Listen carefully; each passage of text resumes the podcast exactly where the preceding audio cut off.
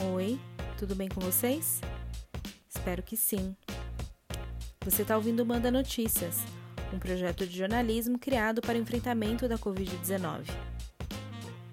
Nos últimos 10 dias, o número de mortes causadas pela Covid-19 mais que dobrou no estado de São Paulo, de acordo com informações do próprio governo do estado. No sábado passado, dia 2 de maio, tínhamos registrados 2.586 mortes, um aumento de 128% em comparação ao dia 22 de abril, quando havia 1.134 vítimas fatais.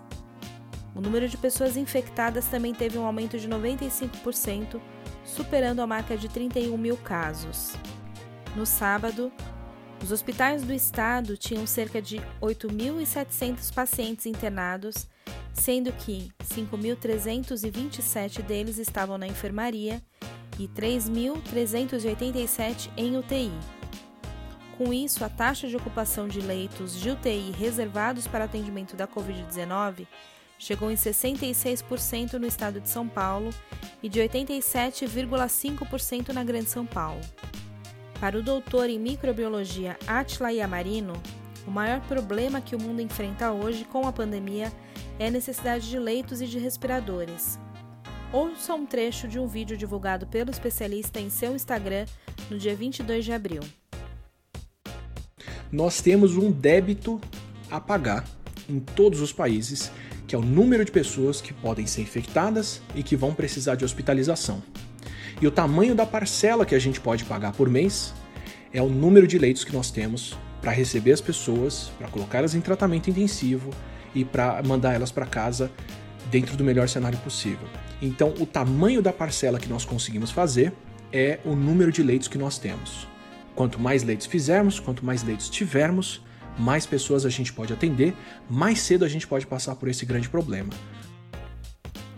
Aqui no estado de São Paulo, de acordo com a relação de unidades hospitalares e quantitativos de leitos clínicos e de UTIs existentes e para ampliação, documento atualizado em 24 de 4 de 2020 e que está disponível no site da Secretaria do Estado de São Paulo, temos no estado inteiro 4.164 leitos clínicos e 1.062 leitos de UTI que já existiam no Sistema Único de Saúde e que foram convertidos para o atendimento da Covid.